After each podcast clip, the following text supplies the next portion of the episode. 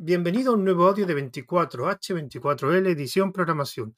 En este audio trataremos el tema de ya sé programar y ahora qué, que nos centraremos sobre todo en aquellas habilidades o herramientas que no estén centradas solo en el desarrollo de código. Y para este, esta charla tenemos a dos participantes. Por un lado tenemos a Jorge Barroso. Buenas, Jorge. Hola, ¿qué tal? Un placer. Y por otro lado tenemos a Guillermo Rodas. Buenas, Guillermo. Hola, hola. Mucho gusto de estar por acá. Lo primero sería pues hacer una breve presentación de cada uno. Si, si quieres empezar tú, Guillermo. Eh, claro que sí. Eh, bueno, yo soy eh, desarrollador full stack en JavaScript, colombiano, pero viviendo hace ya un par de años en Estocolmo, Suecia. Además de eso, Google Developer Expert en tecnologías web, organizador de comunidades y también he tenido la oportunidad de ser profesor online. ¿Y en tu caso, Jorge? Pues nada, yo la verdad es que no sé muy bien a qué me dedico, porque hago un poco de todo, o sea, programo tanto backend como frontend, distintos lenguajes, Python, JavaScript, TypeScript, Java, Kotlin, Scala, no sé. Eh, en el último año, en el último año habré trabajado en tranquilamente cuatro o cinco lenguajes, eh, tanto en frontend como en back, así que ya últimamente no sé lo que hago. Fui durante un tiempo Google Developer Expert también en Android y nada, me dedico, trabajo en una empresa que se llama Karumi, que, del cual soy cofundador. Y es una empresa, sobre todo lo que hacemos es consultoría, pero basado sobre todo en buenas prácticas de desarrollo, eh, ayudar a equipos a, trabajar, sacar proyectos con calidad, un poco eso, un poco basado en intentar hacer las cosas bien. O sea, básicamente, Jorge, menos COBOL, cualquier cosa es posible. Menos COBOL, la cosa sí, sí. Yo creo que PHP también lo odio un poquito, la verdad. Tampoco lo toqué mucho. Ah, pero, pero sí. O sea, casi todos los lenguajes, sobre todo si son tipados o se pueden tipar, mm, soy más feliz.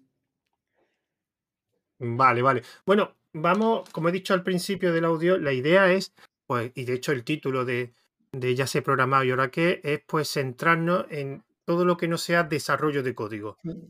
Así que, la, por ejemplo, Jorge, la primera pregunta sería, eh, fuera del IDE y el editor de programación y el lenguaje en sí, ¿cuál para ti la herramienta que cualquier desarrollador es prescindible que conozca? Pues para mí lo que son buenas prácticas, que, creo que es algo que no se, no se da en, la carrera o no se estudia, ¿vale? Que es todo aquello de cómo se trabaja bien, toda la parte de patrones, eh, testing, eh, eh, patrón de diseño, testing, arquitectura, principio solid, keys, yo qué sé, stupid, las cuatro reglas de, desarrollo simple, todo aquello que no claramente queda fuera de la facultad porque la facultad o los estudios pues llegan hasta donde tienen que llegar, que es un poco aprender a, manejarte, pero cuando sales al mundo laboral, pues todas esas partes que no te explican son muy importantes y creo que ayudan a, a obviar el lenguaje. Yo creo que si tú sabes los principios SOLID o sabes mm, mm, hexagonal o postal adapters, es aplicable a cualquier lenguaje, a cualquier principio, a cualquier framework o a cualquier tecnología. Y eso creo que se hace poco hincapié en ello y creo que es lo que la diferencia entre lo que convierte a un desarrollador en un desarrollador bueno a uno mejor o excelente o donde deberíamos ir. Eso y ser buena persona, que para mí también es, algo primordial en el día a día del trabajador. Y en tu caso, Guillermo, ¿qué herramientas crees que es imprescindible fuera de la, del IDE y el editor de programación? Yo me voy a ir por una respuesta un poquito más pragmática y creo que si algo he aprendido en los últimos años es que es muy importante saber buscar. Y, y no estoy hablando de, de, saber buscar eh, en Google o en Stack Overflow precisamente, sino saber buscar en general. Por ejemplo, cuando tienes una pregunta, mm, usar cosas como, por ejemplo, Slack. De pronto muchos están familiarizados con Slack, que es un, chat eh, corporativo. Y, creo que, o sea, como pasa en Stack Overflow, si, si uno tiene una pregunta, muy posiblemente alguien ya la hizo. Entonces, uno se puede pegar una buscadita en Slack, se puede pegar una búsqueda en la documentación, una búsqueda en el código, saber buscar en GitHub, por ejemplo, saber buscar en, el historial de los commits. Creo que eso, eso es muy importante, porque si bien, mm, a ver, no, puede que no encuentres la respuesta, al menos si ayuda hacer las preguntas concretas y, y, no hacerle perder el tiempo de pronto a los demás y, no, y de pronto no perder tiempo, eh, sí, perder tiempo tú mismo. Bueno, y una pregunta, vosotros ya, o sea, no os conozco personalmente, pero creo que no tenéis 18 o 20 años, ya tenéis un poquito más de edad, pero vosotros en vuestra empresa, que ya habréis visto, digamos, programadores de diferentes generaciones, ¿creéis que la gente está más preparada en esas, digamos, cualidades o esos conocimientos eh, que lo que vosotros aprendiste en vuestra, en vuestra época? Por ejemplo, Guillermo. Hmm, yo creo que no, no sé si será un tema de edad, porque, a ver, sí, claro, yo ya, yo ya tengo 30 años y, y bueno, y uno se empieza a ver como el viejo, aunque técnicamente soy joven, pero claro, yo ya al menos en mi equipo empiezo a ver gente 25, 28 eh, o un poquito menos y, y, uno los ve pues que son personas muy, muy inteligentes. No sé, no sé si es un tema de edades o también de pronto puede llegar a ser un tema cultural. Porque obviamente, pues, a la mayoría de experiencia mía trabajando ha sido, pues, en, mi país eh, natal, en Colombia. Y, creo que el tema, obviamente el tema de educación es un poquito diferente que acá en Suecia. Eh, sin embargo, yo he visto los errores similares a los que yo cometí cuando yo estaba empezando, que era precisamente lo que no es el tema de esta charla, que era enfocarme mucho en el código y, y uno, uno se, se, se, concentraba tanto en el código que se le olvidaba que, que lo que estaba haciendo finalmente lo iba a hacer una persona, ¿cierto? Alguien que, que, no le importa en qué esté escrito, que no le importa si, si son las mejores prácticas, si, si es un lenguaje tipado o no tipado, etcétera, etcétera.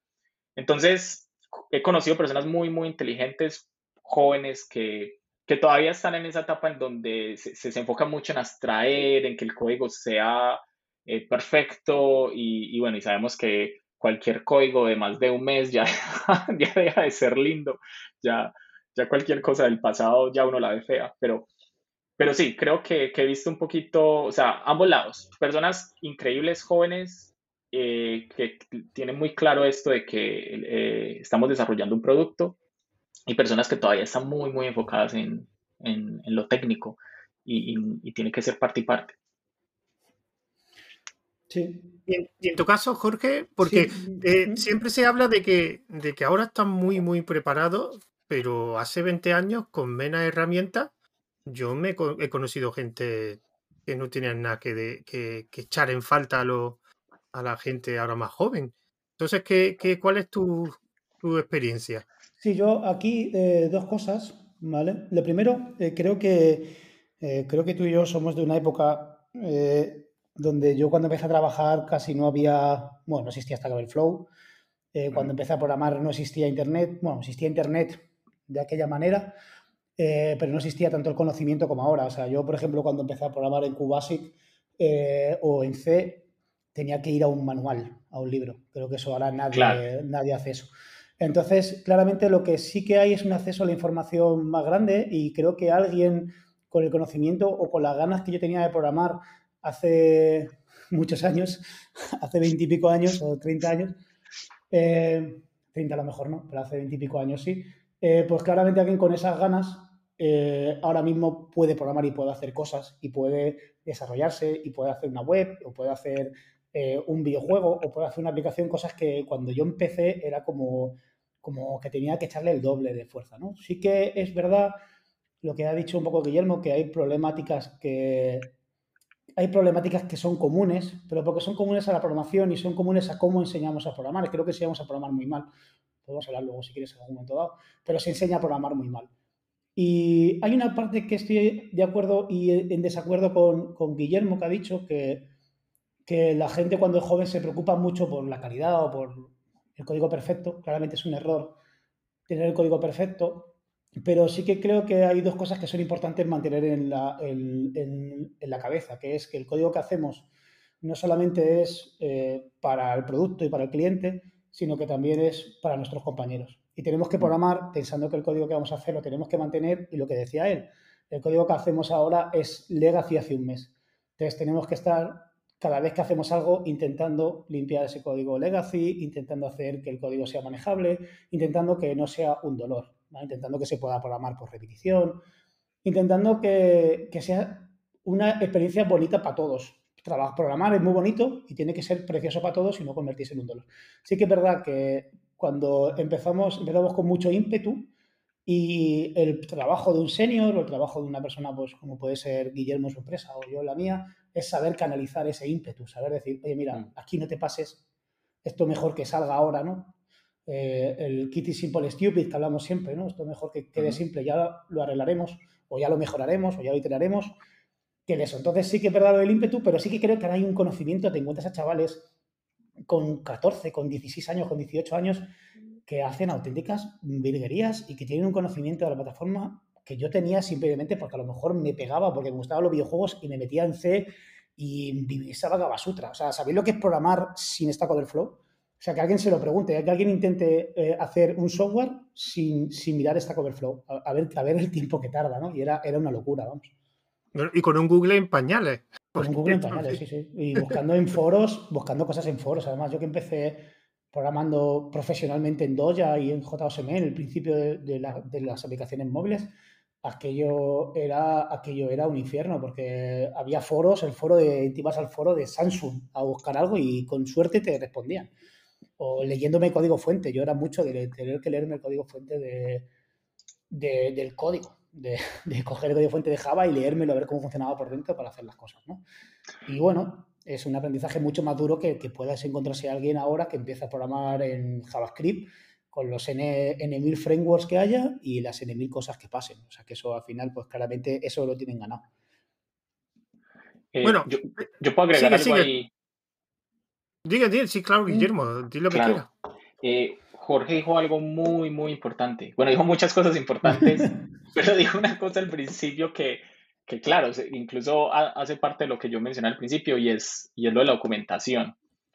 También hay que aprender a buscar la documentación y, y es muy gracioso porque precisamente, pues no sé, como con toda esta generación de personas que, que salen de bootcamps y que obviamente la industria los quieres como para que maqueten, hagan hagan como el producto y, sí, sean como pequeñas maquinitas que, que produzcan. Eh, muy pocos, precisamente, y, es curioso esto la generación, porque claro, cuando yo empecé, yo, yo no recuerdo si yo usaba esta Overflow, pues yo no sabía mucho inglés tampoco, entonces es difícil como hacer esa búsqueda, pero seguro sí googleaba. Y, y yo he encontrado súper poderoso, y es algo que yo siempre trato de enseñar, siempre buscar en la documentación oficial. En este caso no es manuales, o, libros, cierto, libros físicos. Eh, afortunadamente, pues ya, ya tenemos el, tema del Internet, pero hace una gran diferencia porque es que la documentación oficial es la fuente de la verdad. Y, y, muchas personas le tienen miedo a buscar la documentación oficial. A veces, a veces es difícil, ¿cierto? Pero yo creo que esa habilidad es bien relevante, es bien, bien relevante.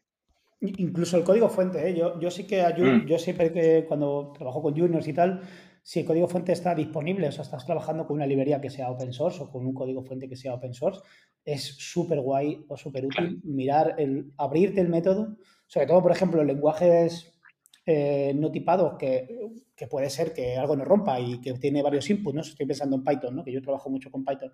Y de repente una función puede recibir varios distintos argumentos.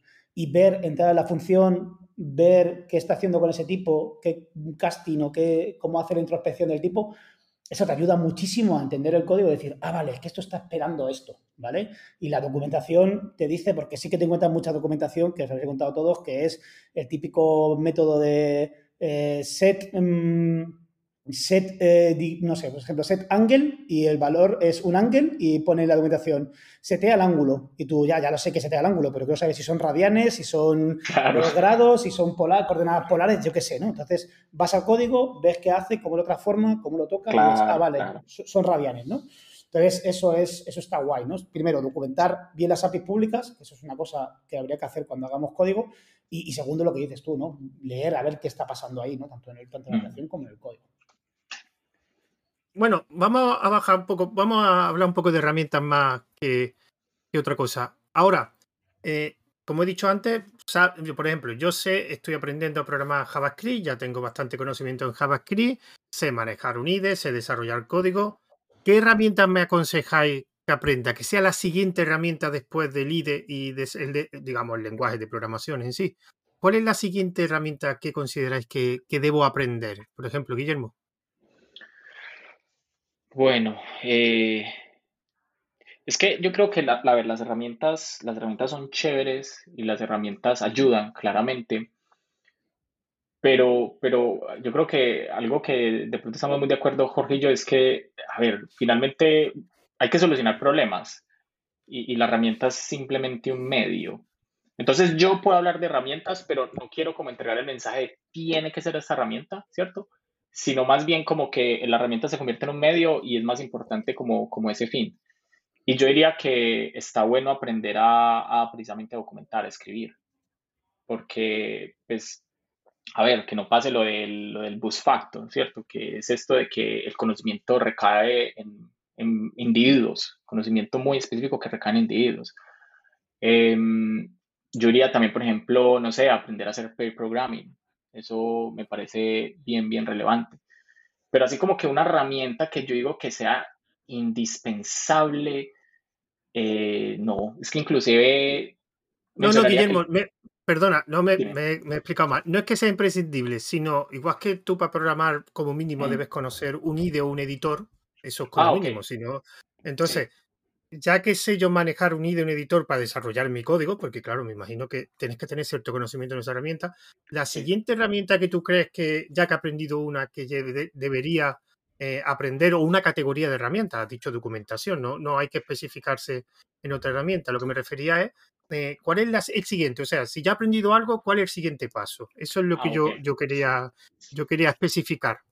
Sí, entonces, ¿sabes qué? Esa, esa, esa sí te la puedo responder. Yo creería que aprender a manejar la terminal, porque si bien tenemos el IDE y bueno, y tenemos como que muchas cosas que nos evitan, entre comillas, eh, manejar la, la, terminal, porque inclusive haciendo Git tenemos pues como el, el, la versión de escritorio, la versión eh, visual, creo que eso eh, da una ventaja.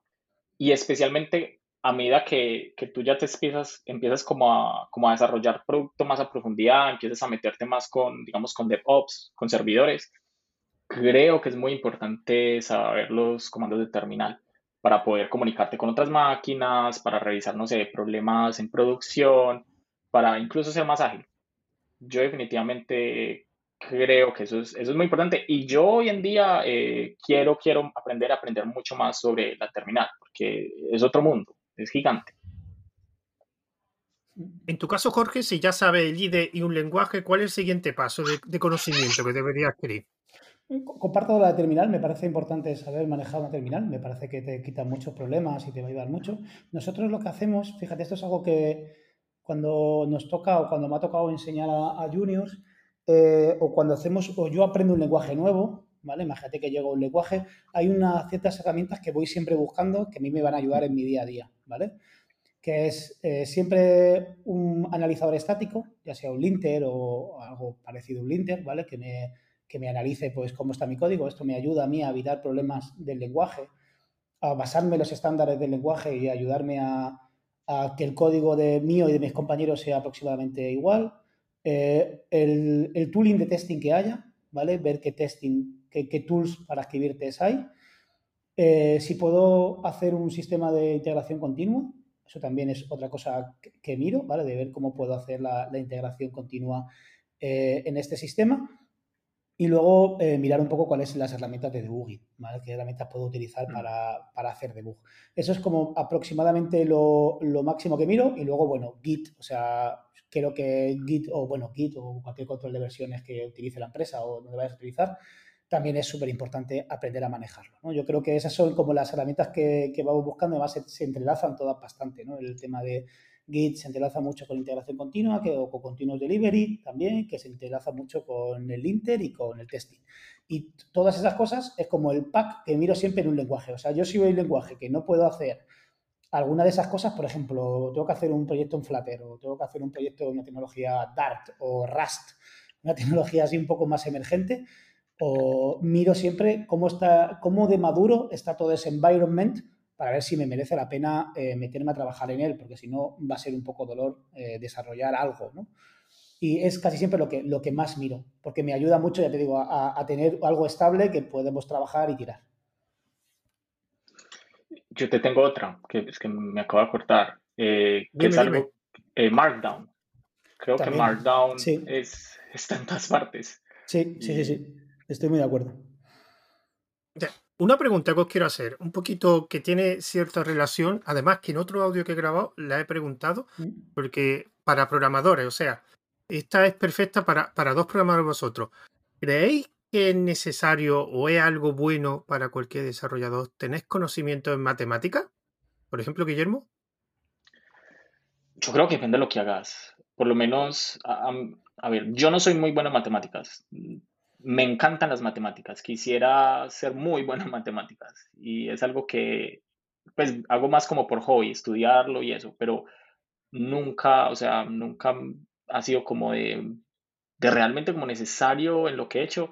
Y eso sí, aclaro pues que yo, yo me he enfocado más en, construcción de producto, en, en, frontend y, no, o sea, no, no, no, para mí creo que hoy en día, mm, debido como a la gran eh, digamos, del gran mercado que hay para los desarrolladores, eh, hay, o sea, creo que hay muchos trabajos en los que definitivamente no es necesario saber matemáticas. Yo es que esta, discusión la he tenido con mucha gente, muchos de ellos, por cierto, eran profesores de universitarios que por algo defendían tanto las matemáticas y, y, casi todos me respondían igual, que era muy importante el conocimiento en matemáticas, la abstracción que consiguen las matemáticas yo personalmente eh, no conozco todavía a nadie que desarrollador que me haya dicho, para mí ha sido un cambio. En tu caso, Jorge, las matemáticas, el conocimiento en matemáticas es, necesario. Yo aquí eh, depende, ¿no? O sea, quiero decir, eh, creo que para el común de los trabajos no, ¿vale? Mm. Para hacer lo que dice el frontend, backend, no. creo que la matemática pueden decir, no, es que la matemática te da una mentalidad estructural de la, solución de los problemas. También te lo da si eres arquitecto o también si te lo da si has estudiado química, que a lo mejor nos tiene un componente más en matemáticas. Pero bueno, yo he encontrado he encontrado programadores que son filósofos, programadores que son arquitectos, programadores que han hecho 80.000 carreras y muchos no sabían de matemáticas. En otras áreas sí, yo por ejemplo, yo empecé haciendo videojuegos Mm. Eh, si a mí, eh, cuando estudiaba matemáticas en la universidad y estudiaba álgebra, me hubieran dicho que la multiplicación de matrices me iba a servir para resolver cuaterniones o para resolver problemas de proyección de un mundo 3D, pues hubiera a lo mejor atendido un poco más. Y ese, ese conocimiento me hubiera sido un poco más útil. Pero claro, estamos hablando de un, área tan, tan, concreta como puede ser, por ejemplo, yo qué sé, la gente que se dedica a ser data science o la gente que se dedica a ser eh, programadora de un motor de física o de videojuegos. Pero en el día a día de lo común de los mortales, para, para el 80% de los programadores, lo que estamos haciendo es eh, hacer un CRUD, que es tirar una base de datos, eh, tirar una query contra una base de datos o pintar una API, ¿no? porque al final el 80% de nosotros somos pinta APIs o generadores de APIs, pues al final para eso mm, claramente la matemática tampoco te sirve, ¿no? O sea, si a lo mejor un filósofo que está basado, que ha basado toda su carrera en lógica, pues a lo mejor eh, sabe resolver mejor problemas que yo, ¿no? Porque ha visto mucha más lógica mm, lineal o lógica binaria, ¿no? Que yo, Entonces, no creo que sea básico. Claramente para un profesor que ve la informática desde otro punto de vista, la ve de, a lo mejor de un punto de vista más computacional, pues claramente ahí la base matemática de la programación es interesante. Incluso, pues yo qué sé, si eres una persona que le encanta la programación funcional, la programación funcional sí que tiene una base fuerte algebraica y matemática, ¿no? Se basa en funtores, en, monoides, en todas esas cosas que tienen bases y fundamentos matemáticos y ven la programación desde un punto de vista algebraico, eh, intentando resolverla como un, como desde el punto de vista científico, pues ahí sí, ahí sí claramente hay un componente fuerte de matemáticas, que es una parte a mí que me gusta mucho de la programación. Pero claramente, para el común de los mortales, para las cosas que hacemos hoy, pues mira, no creo que sea un, problema. Claro, yo es que siempre he dicho que el problema no es las matemáticas, sí, si el problema es cómo lo enseñan. Si enseñaran matemáticas para informáticos o álgebra para informáticos y en vez de hacerte resolver una integral de doble grado, te hicieran un problema que era para resolver con una integral algún problema informático, pues posiblemente eh, sería, cambiaría de perspectiva de mucho, yo el primero que me cambiaría. Pero claro, si la matemática te lo da un matemático, eh, la física te la da un físico y la estadística te la da un estadístico, pues te van a contar su parte que no tiene nada que ver con la informática, que es el gran problema de, personalmente, el gran problema de la, de la universidad. debería estar todo relacionado, todas las asignaturas relacionadas a donde tú estás haciendo la carrera. Es informática, todo tendría que estar relacionado con informática. o sea que, como tú has dicho, mm, si te hubieran dicho el álgebra, ¿para qué sirve para un informático? Pues lo hubieran visto de otra forma. Sí, que luego ocurre, ocurre una cosa que es que eh, eh, al final nosotros trabajamos, gracias a Dios, con un montón de abstracciones. O sea, por ejemplo, muchas cosas de las que los, un número, cuando llamas a la función random de una clase de, Java o de JavaScript o lo que sea, pues ahí está ocurriendo una heurística Manhattan o un, está ocurriendo un generador de números que es una función matemática basada en la probabilidad.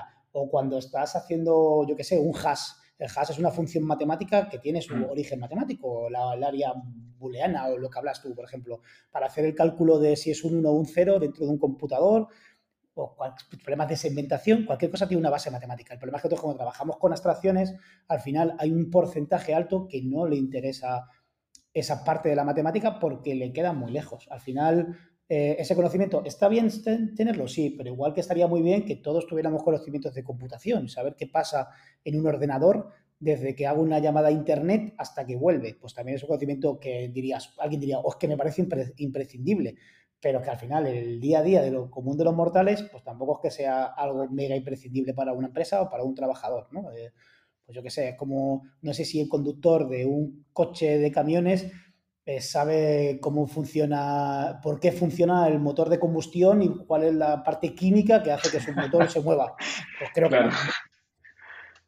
Además, sí, pero... yo, creo, yo creo que uno siempre se puede volver, ¿no? O sea, como no sé, cuando empezamos a hacer, eh, cuando yo empecé a hacer JavaScript, yo hacía la jQuery, yo no tenía ni idea que JavaScript existía.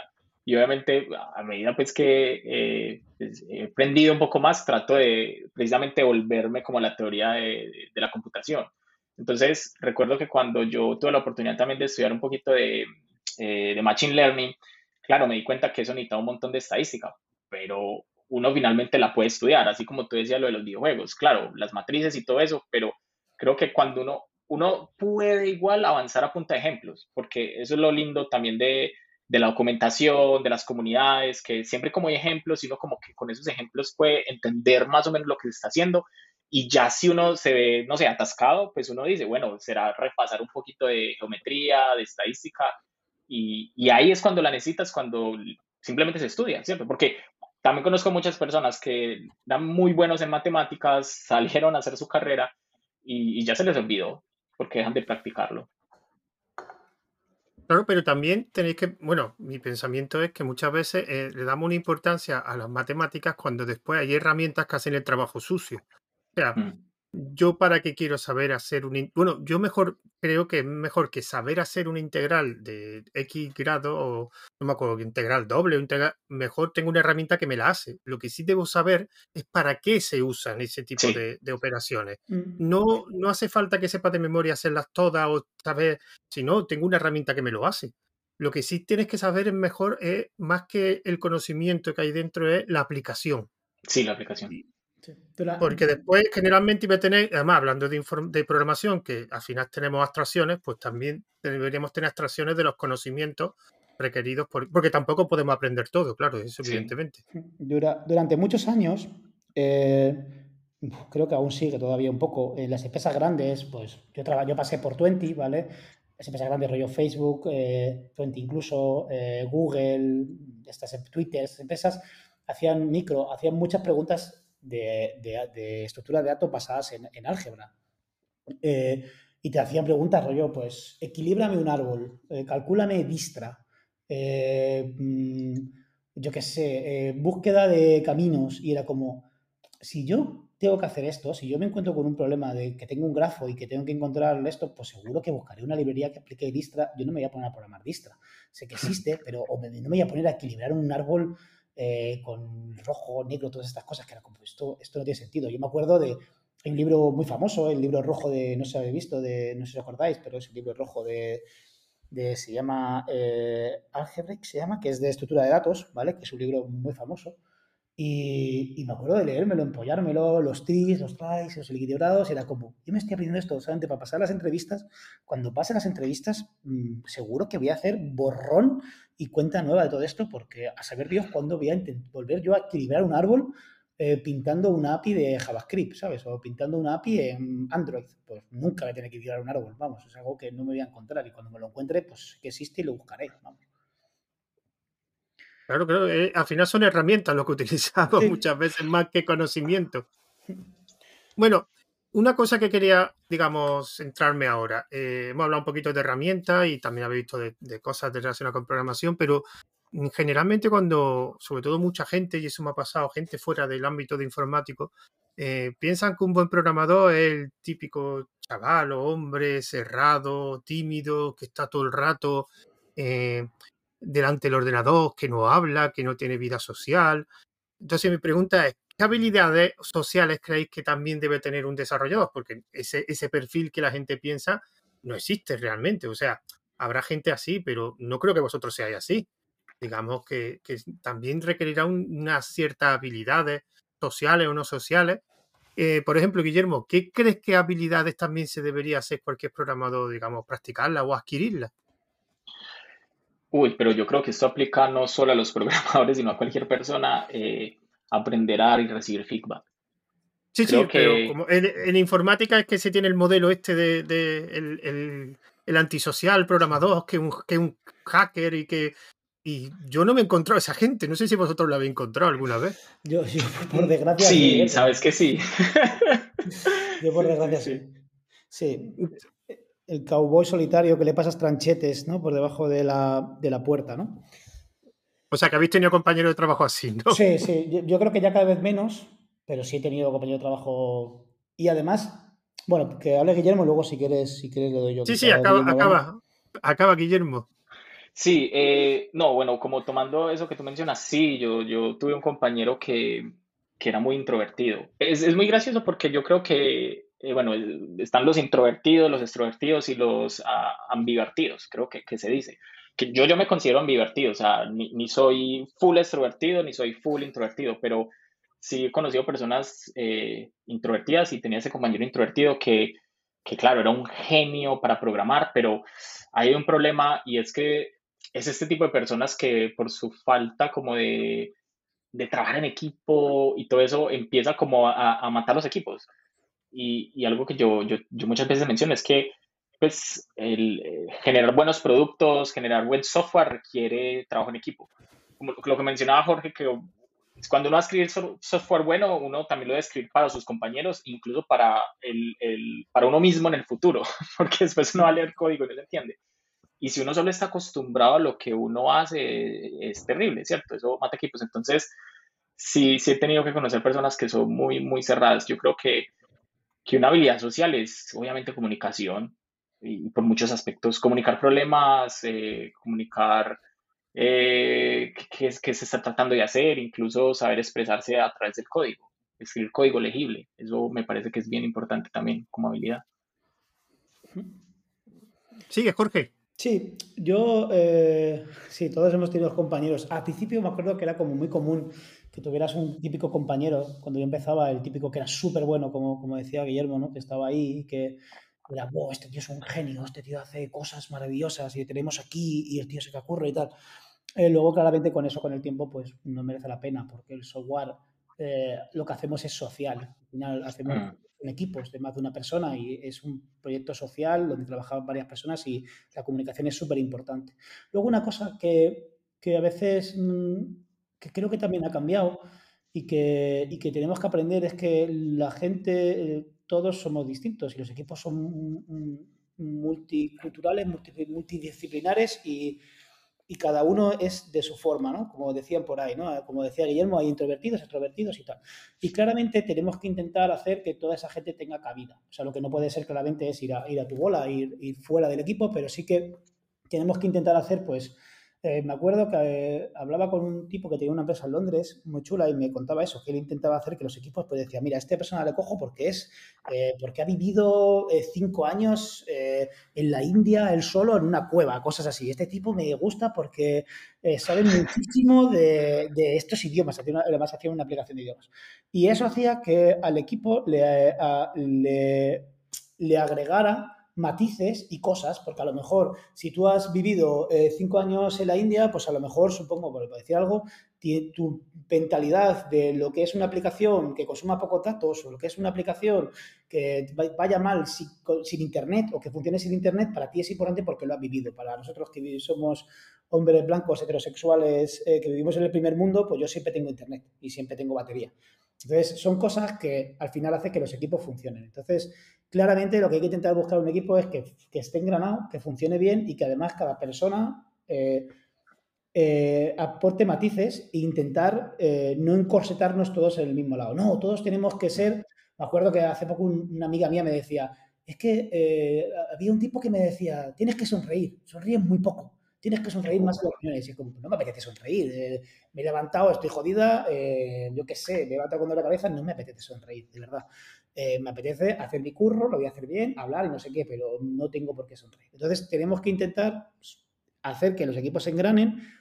Lo que decía Guillermo, importantísimo, saber dar y saber recibir feedback, pero no solamente como empleados, sino como, como líderes y como eh, gente que puede estar a cargo de otros, incluso con nuestros compañeros. Es súper importante saber dar feedback y también saber el entorno en el que estamos. Saber que, pues, eh, con quién estás hablando, eh, que somos compañeros de trabajo, que no somos colegotes ni amigotes y estamos, nos podemos llevar bien, pero hay que saber diferenciar que es un compañero de trabajo, que es tu amigo, quién es tu amigo fuera del mundo laboral, que a veces creemos que todos somos iguales y hacemos bromas que no tenemos que hacer.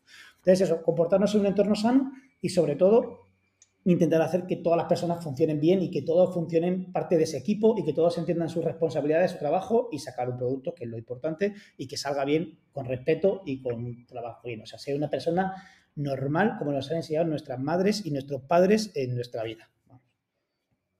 Yo, yo me gustaría contar una experiencia que viví en una empresa que estaban buscando desarrollador web y me sorprendió que lo que buscaban sobre todo no era alguien con un conocimiento vasto, sino querían algo, alguien que tuviera iniciativa, o mejor dicho, esta palabra a mm. lo mejor ahora te la explico, Guillermo, no sé si conoces esta frase, en España es muy típica de buscarse la bichuela. No, no la conozco. Pues buscar, buscarse la bichuela es que cuando tú tengas un, problema no tengas que estar detrás de otra persona indicándote los pasos, sino que tú mismo seas capaz de buscar esa información. O sea, por ejemplo, que tienes que aprender un lenguaje o una librería nueva, pues tú decidas que, que no tenga que venir una persona detrás, pero claro, cuando entra en un equipo nuevo, a lo mejor hay un proceso de adaptación, de formación, y claro, el proceso de, de formación quería que fuera lo más corto posible y lo que se encontraron era que la gran mayoría de los candidatos no, eran, no cumplían eso. O sea, había gente con unos conocimientos bestiales, pero no eran mm, gente que era capaz de buscarse la bichuela. O sea, que siempre tenía que estar detrás de una persona diciendo, mira, tienes que hacerlo así o así. Y eso es lo que no querían. Entonces, eso es que vosotros lo habéis vivido mucho, me imagino, ¿no? O sea, que sois personas que sois bastante de buscaros las bichuelas, ¿no? Sí, sí, es, es, verdad. Es como que eh, o sea, es una diferencia muy grande porque uno tiene que tener esa iniciativa y, sí, pasa mucho que como que, a ver, si, si uno no se hace responsable, como a veces sucede que salen muchos problemas o, existe esta típica persona que, ah, esto está mal y, o no, ese problema, pero no toma, no toma como liderazgo de, de solucionarlo. Entonces, está bueno como así, hay problemas, pero también hay que ofrecer soluciones y tomar ese liderazgo y y, y, y, sí, también en Colombia hay un dicho que es como ponerse la camiseta, no sé si lo conocen. Eh, no, no, ponerse, La, ponerse, La, camiseta es como listo, voy a tomar liderazgo de esto y, lo voy a hacer, porque no es solo quejarse, ¿cierto? Hmm. aquí yo sí que quiero puntualizar una cosa, que hmm. en España tenemos, bueno, España y fuera también lo he visto, que tenemos que también aprender a las expectativas de cada uno. Me explico con esto. Eh, no es lo mismo que, por ejemplo, me contraten a mí, ¿vale? Que llevo 20.000 mm, años programando y para un equipo, para un estudio de Android y que esperan de mí que yo pueda liderar un proyecto, lo pueda sacar, o sea, lo que ahora se llama eh, One Committer, ¿no? Que tú llevas el proyecto, te sacas las habichuelas y no sé qué a una persona eh, que, que es junior o que ya tiene pocos años de experiencia. O sea, claramente están en dos fases distintas de la vida y coger a una persona, por ejemplo, que, está empezando a programar o que está aprendiendo a programar y soltarla en un ambiente, pues, puede ser hostil, porque no es un proyecto que desconoces, un code base que conoces, a lo mejor incluso un lenguaje, una tecnología que conoces, pero sobre todo no vas a conocer ni el dominio, ni, ni, la arquitectura, ni cómo está hecha la aplicación, es mm, generar una frustración y generar un estrés que a lo mejor no tiene sentido. Creo que debemos aprender a, uno, eh, aprender a saber a quién le estamos soltando qué, ¿vale? Eso es súper importante. Si yo cojo un junior sé que tengo que estar con el tiempo, porque simplemente lo que va a ocurrir es que esa persona va a intentar hacer las cosas bien y lo que va a hacer es liarla, lo típico, ¿no? De voy a tomar la iniciativa, quiero resolver esto, me voy a meter en un fregado, voy a romper algo, lo voy a liar y dejar claras las expectativas de la gente, tanto las buenas como las malas, de decir, mira, tu trabajo para esta semana es que vienes el código que aprendas o que te pongas a resolver este bug y me preguntes o que te tomes tu tiempo para aprender esto. Eh, lo, que, lo, que, queremos para ti para este primer mes es hacer esta otra cosa. ¿vale? Y luego hacer técnicas, como decía, por ejemplo, que yo al principio, técnicas de mm, paid programming, eh, técnicas de guiado, técnicas de resolver silos de conocimiento, eh, mm, técnicas de cómo trabajamos, revisiones de códigos, hay un montón de técnicas, simplemente para que e, ese sacarse las habichuelas venga con el tiempo y que la persona se sienta eh, suelta para decir, vale, pues voy a coger esta, esta, esta tarea o voy a coger esto de aquí. Claramente, si es alguien senior, lo tiene que hacer porque es algo que esperas de él, ¿vale? Pero tenemos que tener mucho cuidado no echar a la gente, ¿vale? Porque sí que lo que pasa es que es muy fácil, y yo esto lo he vivido, coges a un junior, le metes, sacas esa tarea, mm, la hace, con sudor y con un destrozo en el código o con un destrozo de su tiempo. Eh, y pueden pasar dos cosas, que a lo mejor la haga mal porque simplemente está súper estresado y encima le caiga una puta bronca, que ya es el colmo, o que se frustre y que diga, mira, yo ya paso y me voy a ir a otra empresa o me voy a, o voy a dejar la programación, ¿vale? Que mucha gente la que deja programación es por eso, es por la simple frustración de que parece que esto es eh, la sabana, ¿sabes? Y es como, no, somos empresas y tenemos que tener una maquinaria a aprender. Yo no me imagino a alguien que entre en una imprenta y le digan, aquí está la máquina. Eh, ¿Has hecho, has tocado alguna vez una imprenta? No. ¿Sabes cómo se imprime esto? No. Pues ya está, ahí tienes, toma. Te lo explico por encima en una sesión. Mira, estos son los botones, aquí se imprime, aquí se hace no sé qué y aquí mete no sé cuánto. Mira, aquí están los papeles, se imprime y te vas. Claramente mm, eh, parece desastre, Parece bastante desastre. Y es lo que hacemos muchas veces en el software queremos que una persona que ha entrado a los tres días sea productiva. Y claramente un junior, lo más seguro que sus dos primeros meses no va a ser productivo ni va a ser rentable.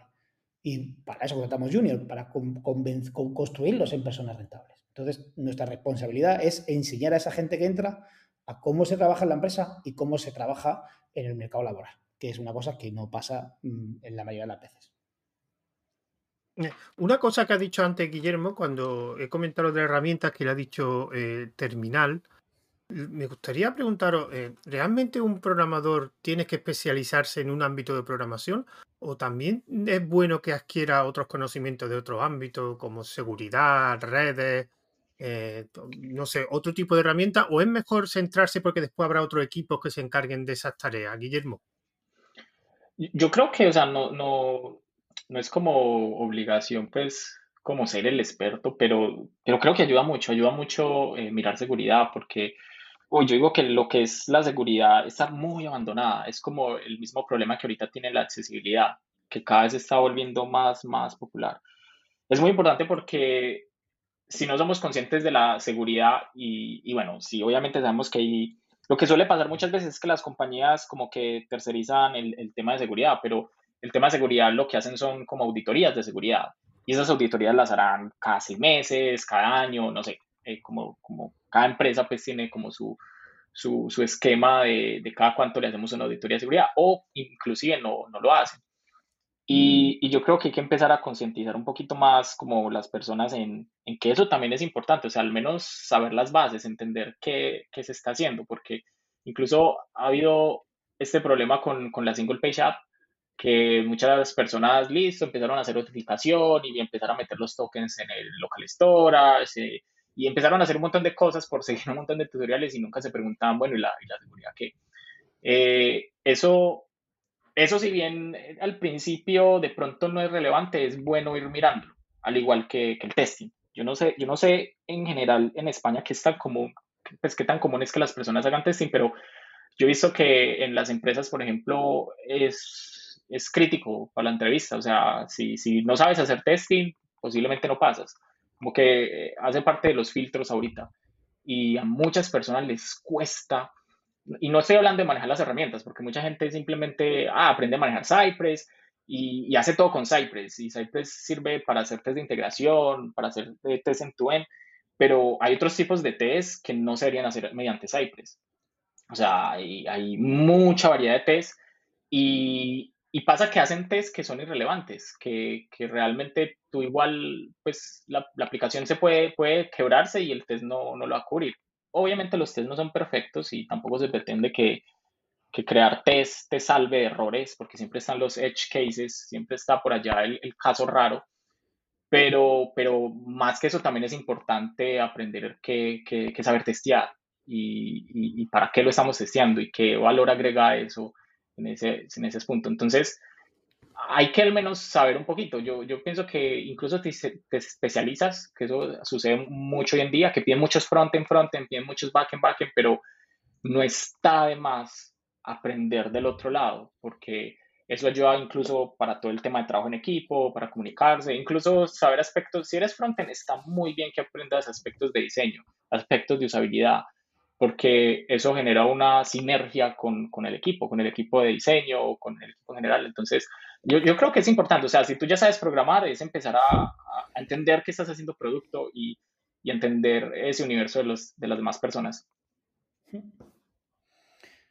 Sí. ¿En tu caso, Jorge? Aquí, eh, por, por primero con lo del testing, me, me, me ha venido una cita muy chula de, de de Jeff, de Jeff ¿cómo se llama? Eh, ¿Cómo se llama el nombre? Eh, Gelford Myers, ¿vale?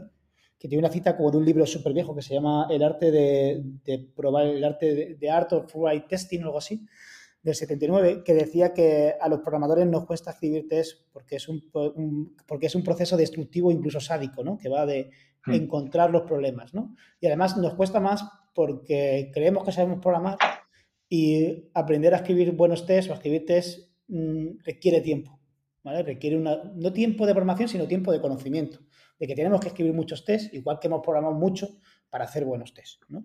Y eso creo que la gente quiere, dice, ya sé programar, quiero hacer test ya, y no, requiere un tiempo de práctica, de que aprendamos, de pegarnos con el framework y tal. Y la, la pregunta original, que era como eh, que si deberían saber ser multidisciplinares, hay una, hay una corriente de desarrollo que es, que es eh, DevOps, ¿vale? Que a mm. veces mal llamamos a los equipos DevOps, pero DevOps no es una figura, no es una persona, es, un, es una corriente filosófica de desarrollo que es que poner el código en producción es responsabilidad de todos, ¿vale? No es responsabilidad de un equipo. Que el código funcione desde que, desde que se empieza a crear hasta que se ve, ¿vale? Es responsabilidad de todos. Claramente hay gente que va a tener un área de expertise en algunos lados mayores que otros. Por ejemplo, Guillermo sabrá mucho más de frontend que sé yo y supongo que yo sé eh, algo más de backend o algo más, por ejemplo, yo que sé de Kubernetes, no sé el conocimiento que tiene Kubernetes Guillermo, que a lo mejor yo más que él.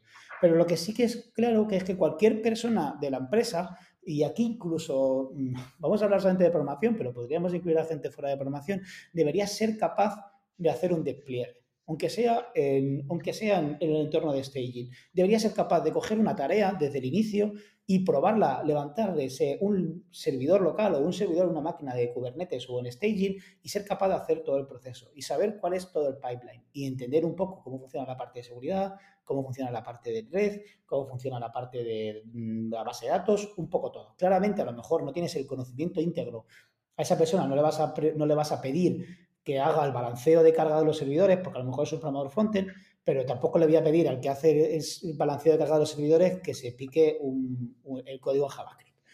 Pero sí que tengan ese conocimiento de toda la pila y que sea capaz de hacer eso. Y eso es algo que tenemos que inculcar y manejar y enseñar. Claramente es imposible saberlo todo desde cero, pero sí que tenemos que dedicar a hacer esas formaciones, a enseñar y a aprender cosas. Y ser curiosos ¿vale? Porque sí. yo qué sé, es interesante ver qué estamos usando. Estamos usando Kubernetes. Hostia, pues vamos a ver cómo funciona esto y enséñame un poco, ¿no? Y hacer, pues yo qué sé, una cosa tan tonta como eh, los domingos, perdón, los domingos, los viernes eh, a las 2 de la tarde o a las 3 de la tarde hacemos una horita, nos juntamos y el equipo de backend nos enseña a hacer no sé qué, ¿vale? O enseñamos al equipo de backend a cómo se instala, cómo se levanta el frontend y cómo se hace, se tira una query desde, el frontend, cómo se hace un botón y ya está. Entonces, ese conocimiento multidisciplinar lo tenemos que tener todos, pero claramente no es algo que tengamos que requerir, es algo que tenemos que enseñar, ¿vale? Y, es, un poco, es un poco eso, el conocimiento tiene que ser adquirido, no puede ser innato. Entonces tenemos que intentar hacer herramientas para que el conocimiento se vaya adquiriendo, porque claramente nadie aprende, nadie aprende paseando un libro o mirando, una, o mirando un vídeo de YouTube, ¿vale? O sea, al final aprendes haciendo las cosas, tocándolas y que alguien te enseñe y practicando. Que es la única forma que tenemos de aprender. Y pasa con todo, de los testing hasta la base de datos, hasta frontend, hasta lo que sea. ¿Vale? Y claramente, pues sí que tenemos que ir a ese conocimiento y quitarnos ya esa manía de esto frontend, esto backend, esto es, esto es DevOps, esto es eh, security, y que, y que sí que existan esos roles dentro de equipos, pero que sean más expertos que en algún momento dado pueden hacer otra cosa. Bueno, y quería decir, bueno, te voy a quedar un poquito, pero ya vamos finalizando y me gustaría, digamos, hacer una pregunta como, bueno, habéis comentado diferentes cosas, eh, diferentes herramientas, diferentes habilidades, pero mi pregunta sería ahora, eh, bueno, muy bien, ¿y esto cómo se aprende? ¿Con experiencia? Eh, con leyendo libros, viendo vídeos de YouTube, apuntándote en un curso de Udemy? ¿Cómo se aprende esto, Jorge? Pues yo siempre he dicho que el, que el aprendizaje se aprende, que el movimiento se aprende andando, ¿no? O sea, es muy difícil Claramente el punto de entrada puede ser lo que dices tú, o sea, puede ser un curso Udemy o puede ser, eh, puede ser tu propio interés o una tarea que te cae en el curro, ¿vale? Eh, pero sí que creo que una parte de la formación, sobre todo la parte más grande de la formación de una persona, eh, debería intentar recaer en la empresa. Creo que las empresas deberían dedicar más tiempo a formar a la gente, porque es muy interesante. Mira, voy a poner un claro ejemplo. Eh, en Twenty, cuando yo estaba, éramos un equipo de Android de 6-7 personas. Teníamos problemas porque queríamos sacar features y no había gente. Entonces, teníamos un montón de ingenieros de frontend y de backend que sabían un montón, que eran buenísimos, sabían muchísimo.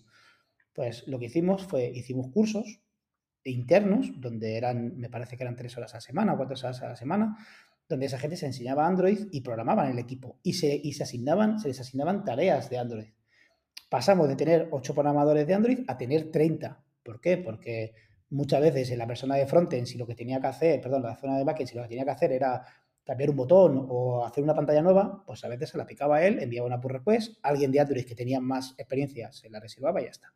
¿Vale?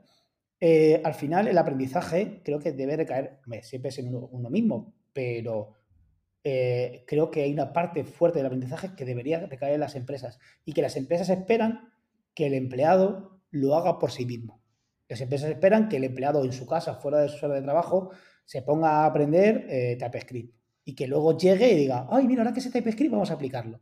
No, si tú quieres aplicar TypeScript en tu empresa, dedica, dale tiempo a esa persona para que aprenda TypeScript, ¿vale? Intenta dar tiempo a la gente que a lo mejor, que te digo, mucha gente con que le des un día al mes va a aprender muchísimo, ¿vale? Porque ya son gente que va a rodar, entonces, sí que creo que el conocimiento es de uno mismo, sobre todo cuando eres joven, coge las cosas que te gustan y aprende las cosas que te gustan, no las que te digan que te van a dar curro.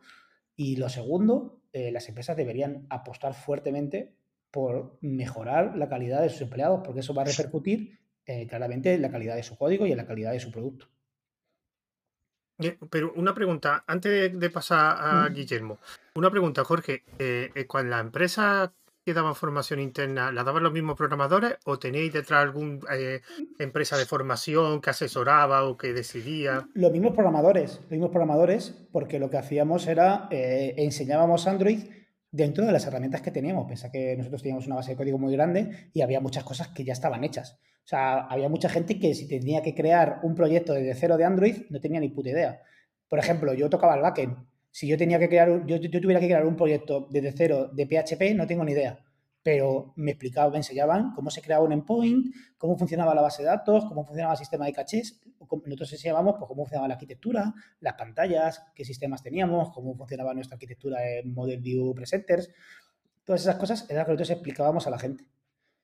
Y por ejemplo, para que te hagas una idea, en, en, Karumi, cuando contratamos a una persona, le sacamos de su lenguaje. Si la persona viene, por ejemplo, de programar en Kotlin, se va a Swift y se tira dos meses aprendiendo Swift. O, por ejemplo, nosotros hemos hecho, yo he hecho un proyecto ahora de React Native y yo estuve un mes en la empresa eh, que no estaba currando ningún proyecto, estaba aprendiendo de React Native en la empresa. ¿Para qué? Para luego hacer proyectos en React Native. Al final es aprender, aprender, aprender mi, mi, bagaje, porque al final lo que estoy haciendo es apostar por una persona. Si yo tengo una persona que viene, por ejemplo, por ejemplo, la última persona que entró, Antonio. Antonio venía de hacer eh, TypeScript en backend y se puso a hacer eh, Swift en iOS. Claramente los dos primeros meses, el primer mes y medio, no tenía ni idea de Swift y iOS, pero eso le da un bagaje, un aprendizaje y se trae todo, todo lo que conoce ya de frontend y de TypeScript y de lo que había hecho de backend y ya esos conocimientos le sirven. Incluso aporta visiones distintas, porque entonces en Swift nos estábamos moviendo a un modelo más basado, como por ejemplo, como el de React, como el de React, ¿vale? Más basado en, componentes y todo ese aprendizaje de la arquitectura él lo tenía que nosotros nos faltaba y muchos problemas los hemos resuelto gracias a él. Entonces, al final el conocimiento es transversal y el conocimiento que tú tengas, esto es como cuando aprendes un idioma. Si tú sabes eh, español, aprender inglés te va a costar, pero si sabes español, inglés, francés y alemán, aprender italiano te va a costar bastante menos. ¿Vale? Porque el conocimiento al final, mucha parte del conocimiento es transversal. Pero yo, yo, yo, Jorge, bueno, después te lo cuento cuando acabemos de grabar, porque eh, yo creo que eso lo hacéis mal la empresa. Porque un programador es un programador, no es un formador. Y aunque creáis ah, que lo estáis haciendo bien, aunque creáis que los programadores, por mi experiencia, yo es que eso me he dedicado a la formación. Los programadores no soy muy bueno eh, explicando. Eso, eso te doy la razón. Eso, eso, sí que, eso sí que te doy la razón. Es más, eh, lo que sí que hicimos y lo que sí que hemos hecho en Karumi es eh, hacer cursos de formación, aprender a enseñar. Ah, vale, vale, vale, hay, Una, hay una cosa que tiene Google, que es el. Perdón, que tiene Microsoft, que es el, el TTT, el Train to Trainer. El aprender a enseñar a la persona que va a enseñar porque enseñar es súper complicado. Nosotros hacemos, pero que no sea, Ya, pero que no sea, el problema es que, bueno, espérate, déjalo sí, sí, sí, luego, pasar luego, luego, hablamos, sí, sí, perdona. Sí, lo hablamos luego. Dime, bueno, perdona, Guillermo. Eh, ahora, eh, ¿cómo crees que se debería aprender esto, Guillermo?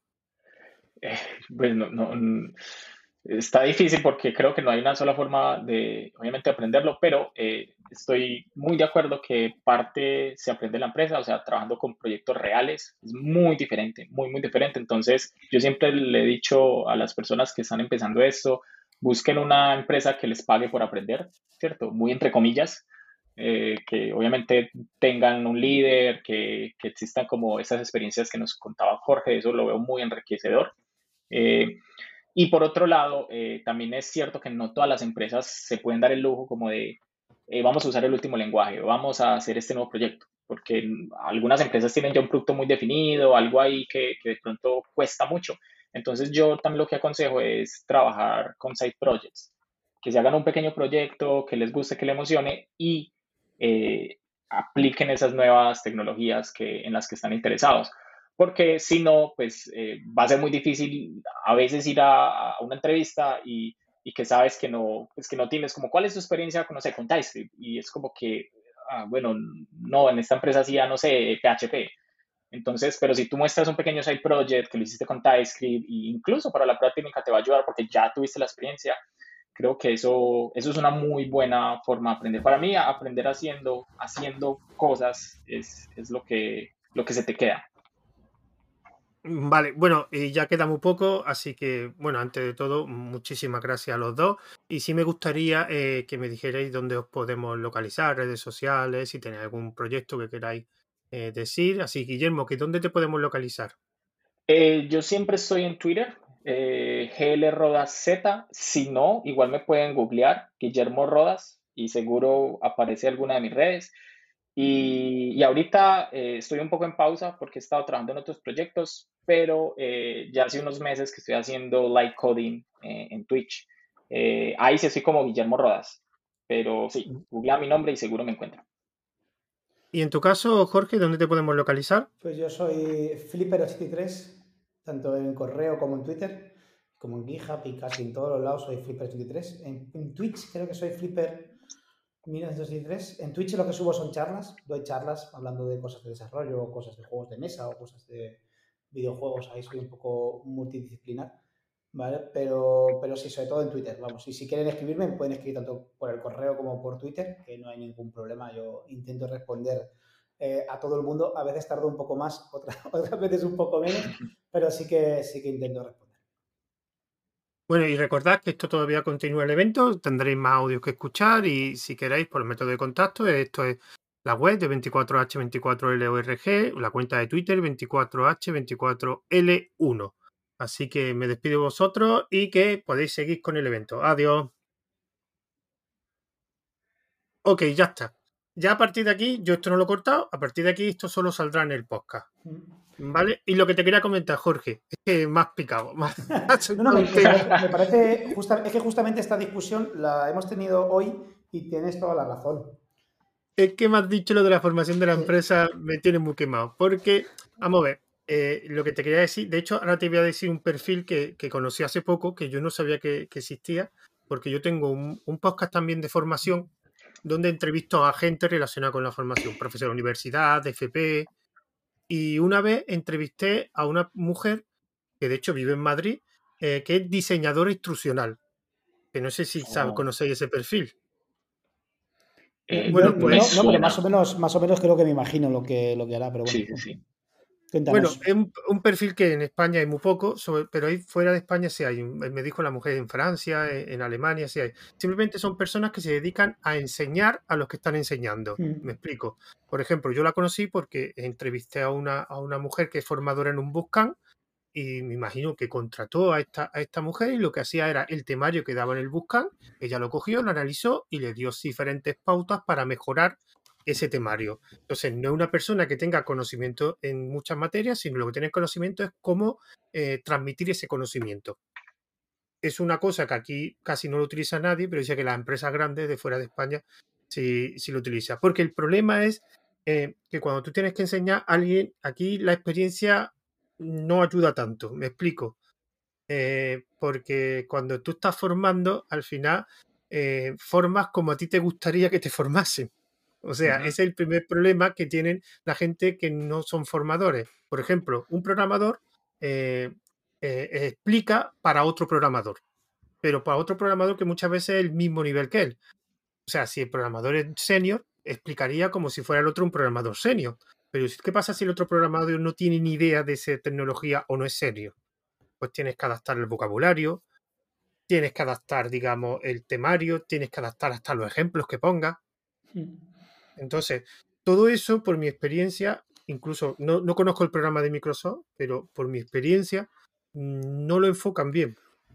El problema es que incluso si lo hacéis los programadores, lo hacéis bien, pero el problema es que se puede hacer mejor. Sí.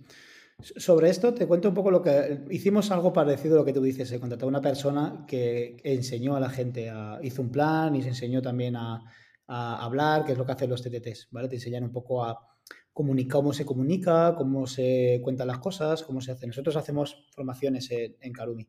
Y, es verdad que muchas de esas cosas no vinieron, yo aprendí mucho ahí, no vinieron muy bien, pero claramente se enseña, yo lo he dicho antes, pero se enseña mal, o sea, incluso, incluso en la facultad, muchos de los profesores que son profesores de la universidad no son formadores, o sea, son investigadores que dan clases. Exacto, exacto. Entonces, entonces eh, claramente enseñar es una cosa muy compleja y que requiere eh, empatía, tiempo, comunicación, te requiere un montón de skills que hay gente que las tiene innatas y gente que tienes que aprender.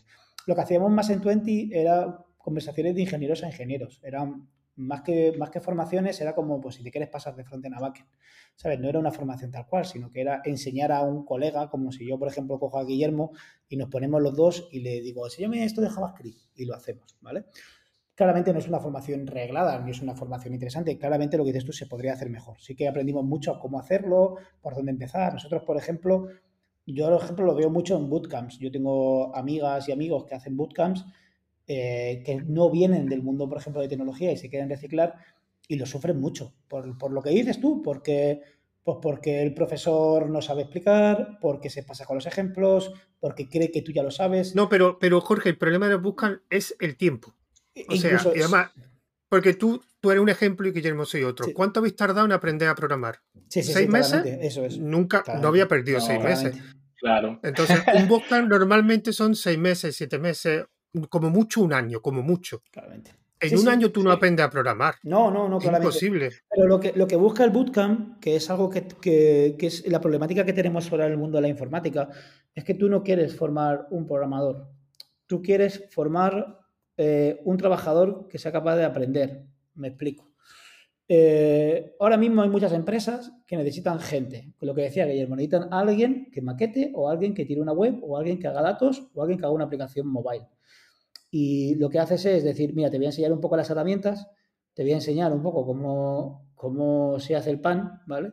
Te enseño las recetas de cómo se hace el pan y luego ya cuando te una empresa, alguien te va a explicar de verdad eh, qué hay detrás, ¿vale? Cómo se hace el pan de verdad. Lo que tú has aprendido ha sido la receta y, a, lo que decías tú antes, a a, hacerte las habichuelas, ¿vale? Entonces, claramente para mí eso no es una formación.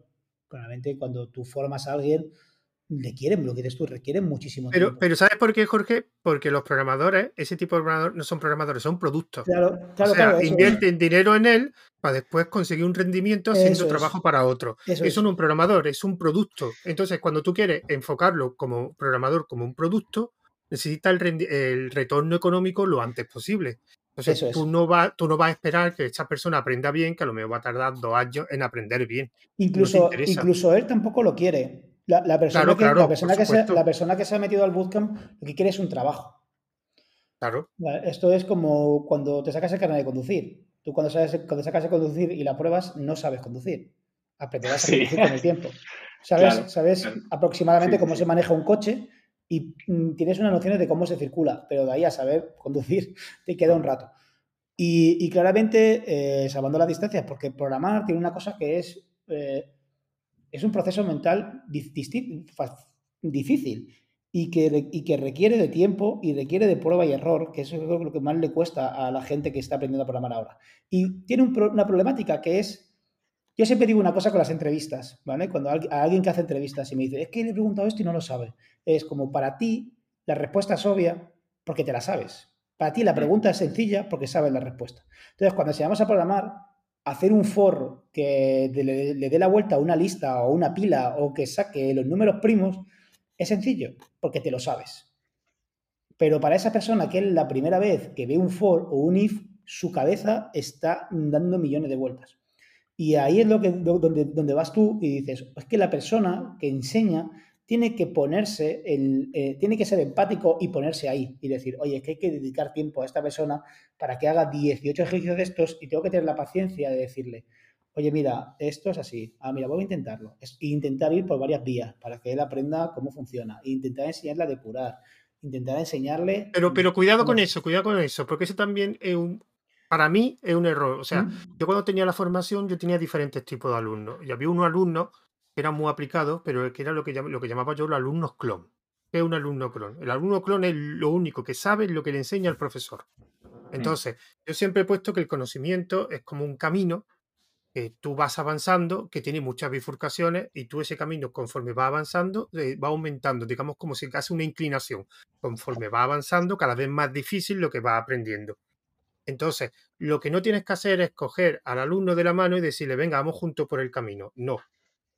No, entonces, no, claramente, pero claramente no. Eh, entonces, lo que tienes que enseñarle es, bueno, tú ves por el camino, si te caes, ya te voy, yo te ayudo a levantarte. eso es. Y, no te, no te ayuda a levantarte. Te, voy a primero intentar indicar cómo te puedes levantar. O sea, no voy a darte la mano. Voy a decirte, oye, ¿por qué no pruebas a, ver qué pasa si pones un pie y una rodilla en el suelo? A ver qué ocurre, a ver qué físicas puedes hacer para... Claro, como darle hints, ¿cierto? Como, darle pistas. Y, que se equivoque. y que, se, equivoque. mucho. Porque yo escuché una frase que era, eh, más aprende de un error que de mil aciertos. Eso es. Y no me acuerdo quién lo dijo. Y, la frustración también, o sea, lo que tú tienes que hacer cuando yo he dado formación es que se frustren, pero hasta cierto límite. Pero se tienen que frustrar. O sea, yo, por ejemplo, en los exámenes que ponía, los exámenes le dejaba acceso a todo, internet, y de hecho, en algunos momentos cogía, me voy de la clase y podía hablar durante una hora para generar también comunicación. Y después entraba la hora y ya hacía el, resto del examen normal, porque sin esa hora no había sacado o no había, digamos, eh, aclarado las dudas que tenía para hacer los ejercicios, es que no lo iba a sacar igual, o sea, que no, no tenía conocimiento. Porque ese método de enseñanza de examen, de, de, todo memorizarlo, eh, que no haya nada de búsqueda, eso en la universidad me mataba a mí, a mí me mataba. O sea, esos exámenes prácticos que te ponían una hora, pero ¿por qué tengo que hacerlo en una hora? O sea, ¿por qué no me puedes dejar una hora y media, dos horas? No, es que el tiempo, ya, ya, pero es que cuando yo vaya a trabajar no me van a dar una hora para hacer un, Y- ejercicio. Y el problema es que las entrevistas de, eh, técnicas se han convertido en eso, se han convertido en un examen Sí, de porque lo, lo hacer- fácil. me tienes que Porque hacer esta fácil. aplicación una hora y te voy a hacer 10 preguntas que además, por ejemplo, no, no sé, antes lo hemos hablado, es como eh, eh, el lenguaje. Eh, a mí el lenguaje, yo estoy en una empresa, me viene un programador, lo último que me voy a fijar es en el conocimiento que tenga del lenguaje. Porque el lenguaje es lo que, lo que menos le va a costar aprender. O sea, Claro. tú dame un tipo que sepa mogollón de buenas prácticas, programación, que se haya pegado con millones de cosas, escalabilidad, no sé qué, no sé cuánto, que ya, eh, si le tengo que enseñar Go, ya si le tengo que enseñar TypeScript, no te preocupes que ya se lo enseñaré yo. Porque le voy a decir, oye, mira, esto es un trade, esto es un, yo qué sé, esto es un enumerado, esto es, así se hace en esto, y las cuatro o cinco cosas del lenguaje, esto es un, yo qué sé, un generador. Y él ya, eso es un suspend, así se hacen hilos. Y él ya lo sabe, porque sabe. Lo único que, no- lo que, lo único que el conocimiento que le falta es cómo se escribe. Pero ya te digo que el otro lo sabe. Entonces, La- a veces- eh, la- lo, lo importante, lo que pasa es que es muy, muy difícil de saber la entrevista, es recono- o sea, mm, saber la capacidad de aprendizaje que tiene el candidato. O sea, contra más capa pero claro, eso es muy difícil saberlo. O sea, en una, en una entrevista mm, yo Mira. no tengo mucho, muy claro cómo saber la capacidad de aprendizaje que tiene una persona. nosotros- Contra más capacidad es- tenga, dale, Es, un proceso de, de- de muchas entrevistas, porque yo, yo entiendo ese tipo de entrevistas que la hacen mucho precisamente a lo que ustedes mencionan del producto del bootcamp, porque también tienen que optimizar contratación. Pero la realidad es que, yo no sé, pues me imagino que a ustedes les ha pasado, aunque Jorge ya tiene su propia empresa, quizás ahorita no necesita eh, entrevistarse mucho, pero a, a medida que vos aplicas para un puesto con más seniority, el proceso de entrevista es de muchas entrevistas y es de mucho hablar, o sea, habrá, incluso a veces ni hay prueba técnica, o cuando hay prueba técnica es una tontería en comparación a, a todo lo que hablaste con un montón de personas. Mira, pero tú sabes cuál es, cuál, cuál es el, el método de, de selección de personal que yo escuché una vez que me parece perfecto, el que tenía Sun. O sea, Sun ya no existe, era una empresa que compró Oracle, pero Sun tenía unos ingenieros que se puede decir que la plantilla de ingenieros mejor de, de la historia de la informática, porque ¿Cómo tenía era? el de el de Java, el de el, el- bueno, el creador de Java, Jenkins, eh, tenía gente de MySQL. inventaron Internet, vamos. O sea, claro. JSP es suyo, Cor- Sí. Corva es suyo, RMI es Eh, suyo. eh, bueno, NetBeans también, o sea, tenían estas completo, también tenían hardware y su método, su selección era muy simple. Tú entras aquí a trabajar de, digamos, de becario durante un año, te ponemos un tutor para que te vaya explicando, pero desde el primer día le decían, no te vamos a contratar. O sea, cuando tú acabes ese año, te puedes ir con ese conocimiento a otra empresa y si después te apetece, cuando lleve X años, puedes volver y pues podremos te contratarte, pero no contrataban a nadie que no tuviera experiencia en otra empresa. Y ellos le enseñaban. Y entonces, eh, tú llegabas allí, eh, servías de becario, harías tu trabajo, y, pero después te despedían. Era curioso. Y bueno, y la plantilla de ingenieros que tenía San era lo malo que la parte comercial era no- malísimo. Eran muy malos, muy malos, muy malos. Muy malos. Pero la parte técnica era impresionante. O sea, veían la gente que trabajaba allí, pues todos habían pasado ese proceso de selección. O sea, de llegar allí, poner un tutor, claro, y por el- lo gracioso que allí que el tutor te podía tocar, yo qué sé, el creador de Java. Entonces, claro, el aprendizaje que tú conseguías allí y después espabilate en otra empresa y después vuelves. Y, y era curioso.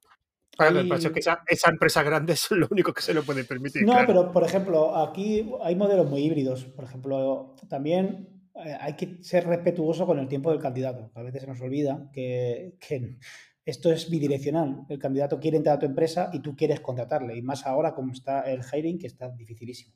Entonces, Mm. cuando pasa una cosa de estas, eh, eh, hay que respetar el tiempo del candidato. Lo que dices tú, si tienes que hacer 14 entrevistas y estás en 5 procesos de selección, pues te quieres pegar un tiro. Entonces, por ejemplo, hay empresas que estaban haciendo mm, Square mismo, eh, aquí lo hacía, ay, no me acuerdo, una que trabajaban en Rails, no me acuerdo cómo se llama. Eh, no, ¿cuál era? Había una que trabajaba en Rails que también lo hacían, que era, trabajas con, trabajabas con ellos, por ejemplo, lo hacía Plex también, trabajabas con ellos una serie de horas a media jornada o un tiempo, o en tu tiempo libre, o si estabas sin curro o sin curro, trabajabas X horas, ellos te evaluaban a ver cómo estaban y a cabo de un mes o una semana o cinco días o un día, dependiendo de la empresa, te contrataban o te contrataban para ver cómo encajabas y cómo trabajabas en el día a día del equipo. Pero claro, también requiere un tiempo del candidato. Eran horas pagadas, ¿eh? te pagaban y tal. Nosotros, por ejemplo, lo que hacemos, nuestra prueba técnica, lo que intentamos hacer es, es hacer una pantalla de nosotros, la, sí, creo que la última que hemos hecho y la que seguiríamos haciendo, es hacer una pantalla de login. Nosotros pedimos en cualquier lenguaje, ¿vale? Incluso se puede hacer en backend, haciendo, enviando un RON y tal, pero bueno, en cualquier lenguaje nosotros podamos evaluar, que son un montón, que serán como 10 o 12 lenguajes que son los típicos que todo el mundo conoce, tienes que hacerte una pantalla de login. Y es lo que vamos a evaluar. Y fíjate, hacer una pantalla de login es la cosa más sencilla del mundo, pero miramos cómo estructurar los commits, cómo estructurar las issues, cómo hacer las pull cómo eh, hacer los tests, eh, el, inteo, la integración continua, todo lo que tiene que llevar a hacer un proyecto para hacer una pantalla de login. Y ahí vemos, evaluamos todo tu conocimiento de lo que vas a hacer en tu día a día, que es lo que vas a hacer en el día a día en el curro, que es hacer pantallas de login, ¿vale? Pero con toda la parte de testing, con toda la parte de eso. Y además ponemos los criterios de evaluación. Te decimos, oye, mira, vamos a evaluar esto, esto, esto, esto, esto, esto y esto. Y de ahí parece que no, pero no pasa todo el mundo. Y te estoy diciendo lo que, y tienes tiempo, yo me parece que damos como máximo 10 eh, días. Incluso si tienes algún problema, puedes pedir más. Y con eso no pasa, pasa muy poca gente. Fíjate eh, que no pedimos nada muy complejo y tampoco pasa muchísima gente. Pero, pues, pero el problema es lo que tú dices, es que no hay tampoco tantos candidatos buenos disponibles. Claro, el problema es que no estamos, estamos acostumbrados a, trabajar mm, de una forma muy distinta en el día a día del software y no, y no estamos acostumbrados a intentar hacer las cosas más o menos bien, que son cosas que son sencillas y las has hecho muchas veces, pero son complejas y no las has hecho nunca, lo que decía Guillermo. O sea, si no, nunca has escrito test ponerte a escribir cuatro test, o si nunca has, montado un linter o un sistema de integración continua, o no, no, estás, dedicado a hacer una cosa tan tonta como usar una template de GitHub para las pull requests o para las issues, ¿vale? Que no es algo obligatorio, no es algo que te tiremos solo por eso, ¿vale? Pero, pero es difícil. O sea, al final es, estamos evaluando tu conocimiento de las herramientas y ver cuáles te faltan. Y eso lo complementamos con la entrevista, que en la entrevista hablada lo que hacemos es te hacemos preguntas, pues, de cómo estudiar y de trabajo cómo trabajas, qué haces, te ponemos algún problema, pues mejor, por ejemplo, a mí me gusta mucho preguntar cómo te harías un garbage collector, para ver solamente la persona cómo se enfrenta a un problema difícil, ¿vale? Que tenga que resolver, ¿vale? Y es como preguntas que son, que sé que nadie, me, o sea, me acuerdo que una vez un tipo me dijo, ah, pues mira, cuando me programé el garbage collector en, en Sun, lo hice así, que fue muy gracioso. Pero, pero la mayoría de las veces son preguntas que yo lo que busco del candidato es pues ver cómo es lo que dices tú, su capacidad de aprendizaje, qué haría, cómo miraría, cómo buscaría, qué cosas miraría, cosas así. Pero una pregunta que os tengo que hacer los dos. Eh, ¿Realmente se encuentran candidatos buenísimos en los procesos de selección? ¿O eso ya es que directamente los, procesos de selección ya ni los pisan? Es que siempre me ha dado la sensación de que al final encontrar un buen candidato en un proceso de selección es casi imposible. Sí se encuentran. Yo por lo menos he encontrado muchos muy buenos.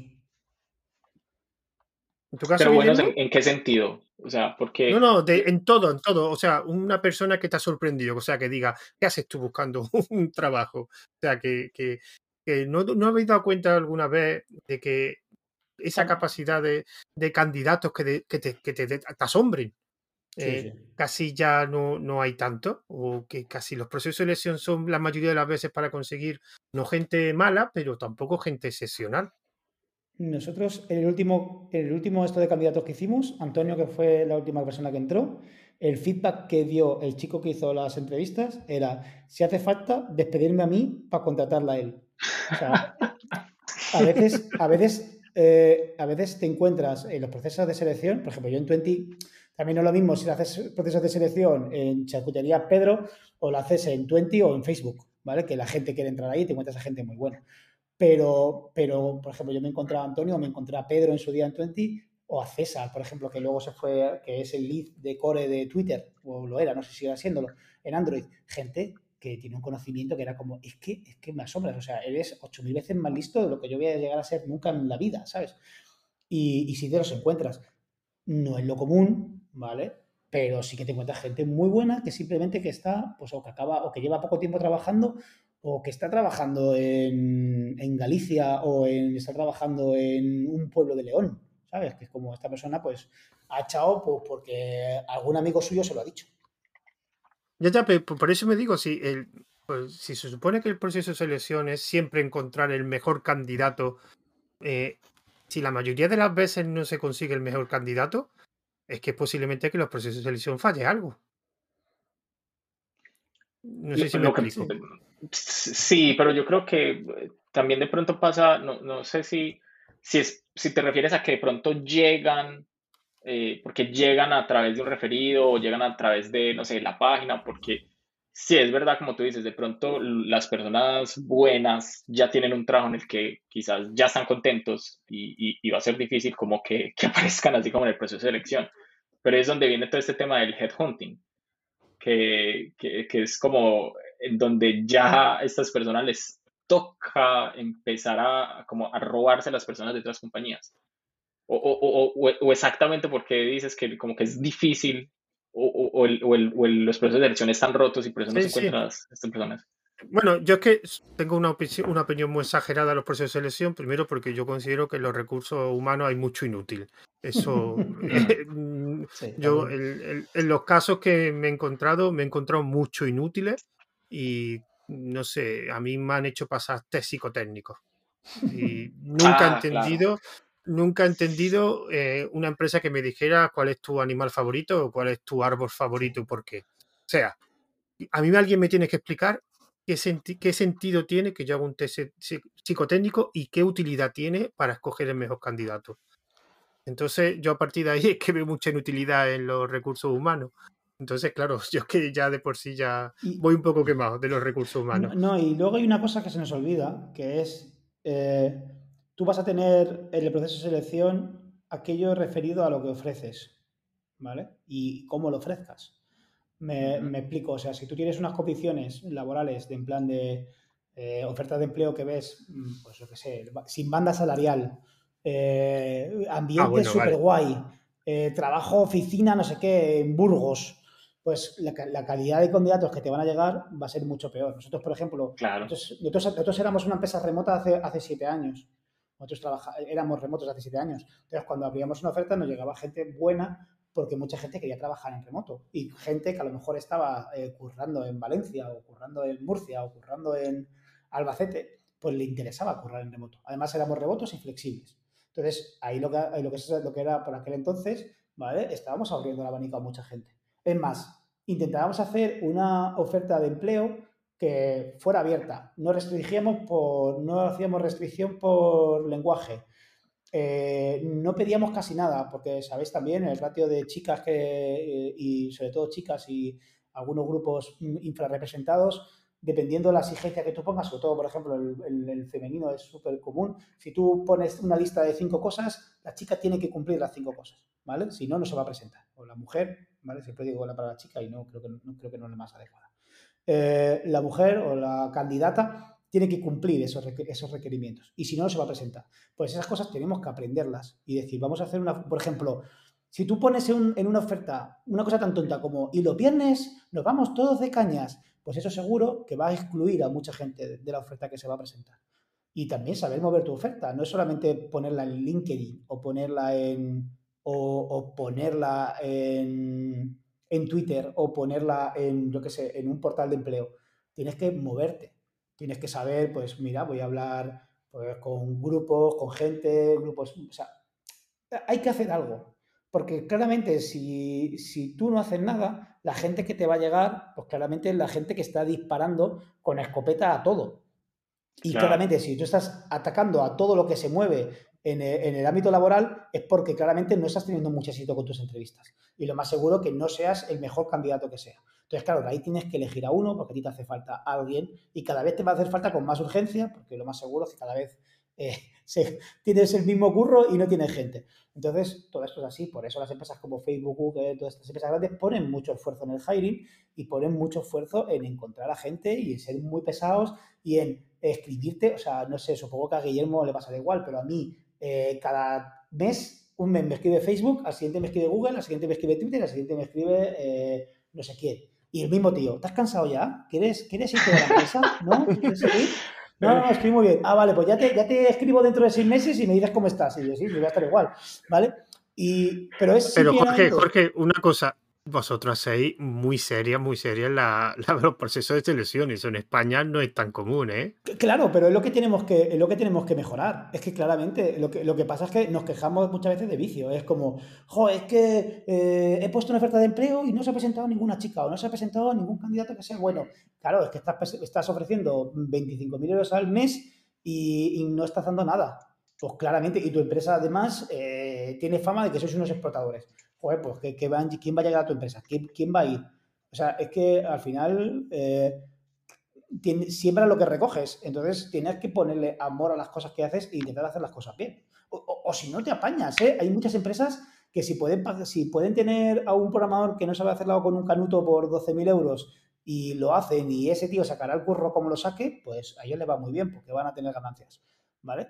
Pero esto va de si queremos que la profesión de informática vaya más, tenemos que ponernos más serios a todos los niveles, no solamente al nivel técnico. Que ah, Guillermo, Guillermo, ¿en Suecia soy más serio que en España? ¿Serio? ¿Como persona? No, no, como, como eh, proceso de selección y empresa.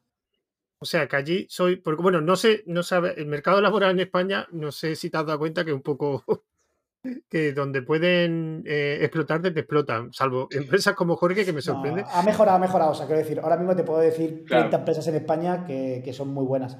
Pero sí que Pero son 30, Jorge, son 30. ¿Cuántas empresas hay? 30, que puedo decir a buena, a buena pluma, ¿sabes? Que puedo decir a buena pluma, según. Eh, lo que tiene Suecia es que, mira, te cuento, lo que tiene Suecia es que por leyes protegen mucho al empleado. Yo acá, por ejemplo, por ley tengo 25 días de vacaciones. Eso para mí es un montón. Entonces, ¿qué pasa? Pues porque en Colombia eran, eran dos semanas, 15 días.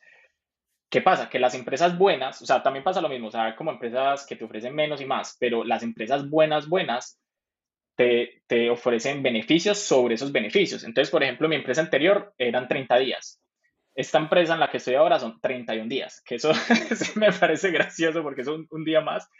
Y asimismo eh, eh, está pues como todo este beneficio de, parental leave, creo que Suecia es uno de los países que más tiempo eh, le da pues a, los, a, los padres, a ambos padres, te pasas como seis meses y, es pago. Y, y, generalmente eso es el gobierno, el gobierno te paga como el 80% de tu salario. Pero ¿qué pasa? Estas empresas te dicen, yo te doy el otro 20% de tu salario.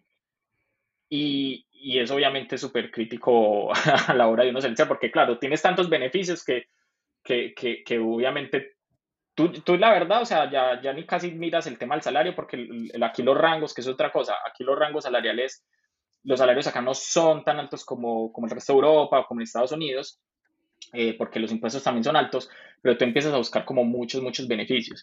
Y, y creo que otra cosa que se busca mucho, que ha mencionado mucho Jorge, es como ese cultural fit porque como dice Jorge, un lenguaje y eso tú lo aprendes. Yo ahorita estoy haciendo un montón de cosas que yo ni tenía ni idea. Incluso yo tuve un proceso con una empresa en Alemania, una startup en Alemania, que hacía Closure Script y yo no había hecho Closure Script. Y, y ellos estaban dispuestos a contratarme y me decían, eh, pues me preguntaban como sinceramente, como, eh, va a haber una curva de aprendizaje y eso va a tomar tiempo y, y, vas a tener pues como que estudiar y, obviamente, ¿y estás de acuerdo con eso? Y yo, pues claro, me van a pagar por aprender otro lenguaje de programación, obvio sí. Entonces, yo, quiero, yo creo que aquí los empleados están muy, muy protegidos, entonces diría yo que sí, en general todo es más serio y más para, para este mercado, que, que Suecia tampoco es que tenga mucho, mucha em, población. Y por eso es que eh, lo que está pasando y lo que me pasó a mí, están trayendo personas de otro lado, se están haciendo mucho relocation. Yo, es que aquí, Jorge, no sé si opina lo mismo. Eh, el problema de España es que las que peor tratan después a los trabajadores son las empresas grandes de, de programador. O sea, Indra, Indra es la peste directamente. Sí, a ver. Y, y, y, las empresas pequeñas al final son las que tratáis mucho mejor al trabajador, pero claro, no podéis llegar al volumen de negocio de una empresa grande. Sí, a ver, aquí hay, hay mucho de todo. hay empresas grandes que tratan bien a los trabajadores. Pero eh, sí que es verdad, yo tengo una, charla que habla un poco de eso, que se llama Consultoría Honesta, ¿vale? Que habla un poco, eh, pues, cómo, es, cómo cambiar esa percepción o cómo se puede hacer consultoría sin, sin esa parte chunga de el Indra, el Accenture, el eh, este saco de explotadores de gente vendida al peso, ¿vale? Entonces, claramente se, claramente se puede ir por otro lado. Sí que es verdad que hay empresas grandes de, producto que tratan bien a, sus empleados, ¿vale? O sea, por ejemplo, la gente que está, eh, por ejemplo, en empresas como Telefónica, banca y no sé qué, en la parte de informática, de desarrollo, viven bastante bien o la gente que está en automoción, rollo sea, no sé qué, a lo mejor no son. Sí, sí, pero, pero escúchame, pero, son empresas que no se dedican a eso exclusivamente. O sea, Telefónica. tienes, por ejemplo, tienes tu. No sé cuántos empleados tendrá Cabify o cuántos empleados tendrá EA eh, e o cuántos empleados puede tener. No, pero. Sifted, por ejemplo, Sifted tiene un edificio gigante. Sí, pero no son españolas. Lo que me refería al mercado español. no, no a la España, sino a la española. Cabify es española, por ejemplo. Otra, es verdad, es verdad. Sí, sí, tienes razón. Perdón, perdón. Pero, bueno, incluso Shipstead, mm, la mitad de la empresa es española, otra no, porque son un conglomerado de empresas, pero aquí compraron segunda mano, compraron muchas. Pero sí, pero ah, e incluso Indra, bueno, Indra sí es española, pero Accenture no sé si es española, ¿no? Mm, no, no, no, supuestamente no. aquí también está Accenture. y, obviamente, y obviamente ofrecen beneficios base eh, suecos y ofrecerán más. incluso veía que ofrecían como te damos clases de sueco gratis. Es como algo así. Para que te vayas, ¿no? Que claramente, yo sí que, sí que creo, sí que creo que desde que yo empecé las cosas van a mejor. Pero sí que es verdad que existen todos esos dinosaurios que van a pescar a que van a el problema. Pero, por ejemplo, en Málaga, en Málaga, que ahora mismo hay eh, todo un núcleo alrededor de la universidad y del centro de desarrollo que hicieron, eh, ahí hay empresas grandes que son súper, que tienen una calidad de vida súper buena. Y también hay un flujo de empresas de consultoría que no tienen el tamaño de Indra, que son empresas más pequeñas, véase pues, el Singular, eh, véase eh, eh, Autentia o 47 Degrees, que son empresas que a lo mejor no llegan claramente al volumen, por ejemplo, Singular no sé qué serán, serán 400, 500 empleados, no llegan a los 5.000, 6.000 que serán en Indra, o no sé si serán 10.000, 20.000 en Indra, no sé, claramente, pero que pero que intentan cambiar estas cosas y que intentan cambiar, intentan hacer consultoría desde otro punto de vista tratando eh, mejor a, los empleados. Por la simple cuestión de que es que el coste de empleado a día de hoy está subiendo muchísimo y, más que va a subir. O sea, hacer hiring dentro de dos años en un país como España va a ser imposible porque eh, ya hay gente que está cobrando, gente que a lo mejor no es excelente, pero sí muy buena, está cobrando sueldos de entre 80 y 120 mil euros en, viviendo en Sevilla o en Málaga, porque está trabajando para Estados Unidos o para UK. Y, claro, Estados Unidos dice, mira, puedo pagarle 120 a este tipo, a 90 a este tipo en Málaga, o pagarle 180 a este tipo en San Francisco.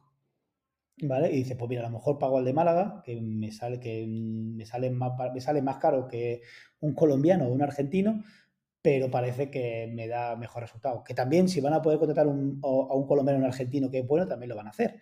¿vale? Entonces, esa globalización del hiring, gracias, creo que se ha acelerado un poco por todo el tema de la pandemia, porque muchas empresas han visto que el remoto funciona, eh, claramente va a explotar a muchas empresas españolas que no van a tener capacidad de acceder a, excepto que entren en un mundo global de dinero, no van a tener capacidad de acceder a esos recursos y, va a ser una auténtica locura. Y entonces ya no, me, ya no me quiero imaginar, pues eso, las empresas pequeñas, o sea, un Indra va a tener que tirar de gente recién salida de la universidad para captarlos y pagarles ya, lo hace, ya lo hace. de eso o montar su propio Bootcamp. Yo, yo no, no, no me, me, veo claramente a Intra o a Accenture, alguna de estas, diciendo, hago un curso, te hago un curso, pagas, eh, incluso pagas, pagas 6.000 pavos o 10.000 pavos y tienes un trabajo. Pero si eso es muy fácil, Jorge. Es tan simple como eh, voy a pagar menos a los directivos y voy a pagarles más a los programadores. Sí, no, sí, el problema no es ese. El problema es si solamente con que recorten beneficios que tienen. Bueno, beneficios, claro. Porque, porque yo sí conozco eh, algunos que trabajan en Indra que no son programadores, fueron programadores, pero están, digamos, en la parte directiva y es increíble la diferencia de, de sueldos que hay. Sobre todo cuando el que da valor no es el directivo, es más el programador. Eh, y la diferencia es bestial, es, asombrosa, pero ¿cómo puede haber tanta diferencia? Pues mira, para que te hagas una idea, Indra lleva dos años sin dar eh, bonuses a los empleados por la pandemia, hizo un ERTE donde se cargó a un montón de trabajadores y ha dado beneficios récord eh, este año. Claro, claro, ese es el problema. Al final es el problema. Entonces, bueno, eh, hay que hacer algo. hay que, lo que hay que hacer es estas cosas que estamos hablando aquí, contarse a esos chavales de las, universidades y que sepan que tienen un espectro y que tienen una vida fuera de Indra. Y intentar eh, que las empresas que van a hacer o van a consumir consultoría eh, que no accedan a esos servicios, ¿vale? Que no accedan a, esas empresas. el problema es que están metidos, con lo que me han contado a mí, están metidos mucho. El problema es que están metidos mucho en las universidades privadas. Entonces, es directamente eh, sales de la universidad privada de turno y te metes en Indra. Y como eso. Y en el business, y en el business, pues eh, yo voy a cenar con mi amigo del corte inglés y este proyecto no, con mi amigo de Iberdrola o con mi amigo de, claro. de no sé qué, y hacemos el business y es esto va a ser un desarrollo con Oracle, eh, nosotros, y este es el dinero. Y ya está. Y eso, y eso así se hacen muchos proyectos. No, si no, no estarían vivas, eso está claro. Si no, no podría. Bueno, más los proyectos de los organismos públicos también. eso, eso, es monopolio, monopolio de ellos casi. Sí, eso sí, porque además es muy difícil acceder a esos proyectos y a veces no son ni, rentables que una empresa pequeña. Bueno, hay muchas empresas medianas, pequeñas, pues sobre todo en Andalucía, Extremadura, Castilla-La Mancha y tal, que viven del gobierno, que son esas empresas que hablamos de que tienen un trabajador, le pagan una mierda, eh, eh, ese chaval no va a saber lo que es un test en su vida ¿vale? Y que ese chaval, pues lo más seguro es que se vaya de ahí. Antes no se podía ir, o se tenía que ir a Indra, o se tenía que ir a algo que tenía, o, irse de su pueblo, y que ahora creo que sí que tiene acceso a decir, pues mira, voy a coger y me voy a poner a currar para una empresa de Madrid desde mi casa. Y ahí sí que ese chaval va a ganar calidad de vida y en, y en Madrid se va, a ganar un, se va a ganar un ingeniero, ¿sabes? Sí, sí, sí, es que me está... yo, mira, hace poco conocí, no sé si lo conocéis, a Fran Méndez, Fran Méndez es el creador de Asin Napi. De, bueno, ya tú lo conoces. Yo sí lo conozco, sí. Y a mí me sorprendió, bueno, yo le hice una entrevista y además participa en este evento, en otro audio. Mm. Eh, y es curioso cuando me enteré que eh, vive en, Mérida, creo que sí me dijo. Sí, sí. Y el hombre, pues, trabaja para Postman, creo que es, ¿no? Mm. Que tiene un equipo de desarrollo que se la patrocinó y trabaja desde, desde Extremadura. Digo yo, ostras. O sea que el trabajo remoto ya, si ya trabajan desde Extremadura gente del nivel de, de Fran Méndez, o sea, ya el trabajo de remoto ya en cualquier sitio. Yo le conozco porque yo también soy extremeño, entonces también. Ah, sí. Sí, sí, Pero tú vives, tú vives en Madrid. Yo vivo en Madrid, yo vivo en Madrid, sí. Ah, vale, vale, vale. Bueno, eh, tampoco quiero robar mucho más tiempo porque eh, este, esta versión extendida eh, ha quedado bastante larga. Espera, no saliros, por favor, que voy a parar esto